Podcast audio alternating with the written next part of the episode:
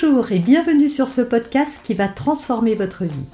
Je suis Noémie de Saint-Cernin, je suis coach certifié RNCP, auteur de plusieurs livres best-sellers, conférencière, formatrice en développement personnel et en parentalité, référente pour les médias, entrepreneuse, épouse et maman de trois enfants.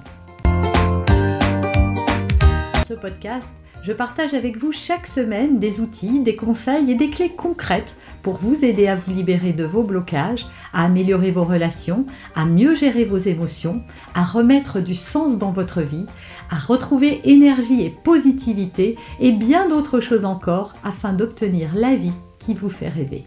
Je vous retrouve aujourd'hui pour la quatrième vidéo sur ce thème, ce que cachent les colères et les crises des enfants.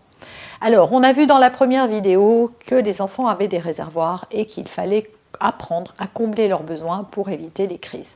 Dans la seconde vidéo, nous avons vu que les enfants avaient euh, été facilement envahis par du stress dans certaines circonstances et donc il fallait apprendre à anticiper.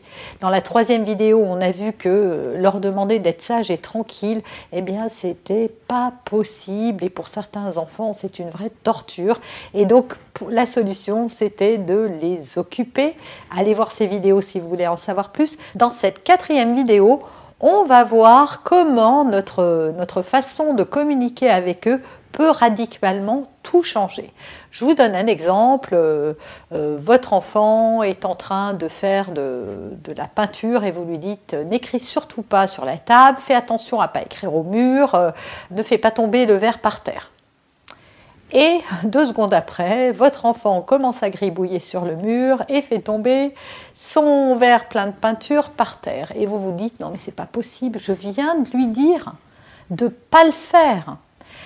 Votre enfant ne comprend pas la négation, vous non plus d'ailleurs, hein. pas que notre enfant, c'est notre cerveau, que l'on soit un enfant ou un adulte, ne comprend pas la négation. Sauf que chez un enfant euh, avec un cerveau immature, c'est vrai que moi, si je vous dis euh, ne traverse pas, vous n'allez pas traverser parce que la partie rationnelle va analyser cette négation et va faire la part des choses. Votre enfant, lui, il ne sait pas faire ça. Donc quand vous lui dites de ne pas faire quelque chose, n'écris pas sur le mur, il entend écrire et mûr. Donc il entend écrit sur le mur. Si vous lui dites ne traverse pas euh, sans donner la main, ne traverse pas la route par exemple, pas sans donner la main, ne traverse pas la route, il entend traverser la route, etc. etc. Donc c'est sûr qu'au début ça va vous demander euh, d'être vigilant euh, quant à votre vocabulaire, aux phrases que vous utilisez, mais il va falloir bannir la négation de votre vocabulaire. Et plus votre enfant est petit et plus vous allez pouvoir le mesurer et mesurer à quel point c'est efficace. Donc il va falloir remplacer ces phrases négatives par des phrases positives. C'est ça la solution. Au lieu de dire à votre enfant arrête de crier, euh, dites-lui est-ce que tu peux faire moins de bruit? C'est assez simple. Demandez ce que vous attendez de lui exactement. Pas ce que vous ne voulez pas qu'il fasse, mais ce que vous voulez qu'il fasse. Donne la main pour traverser la route, euh, euh, range tes chaussures, au lieu de ne, laisse pas tout traîner, euh, range tes chaussures dans, le placard par exemple.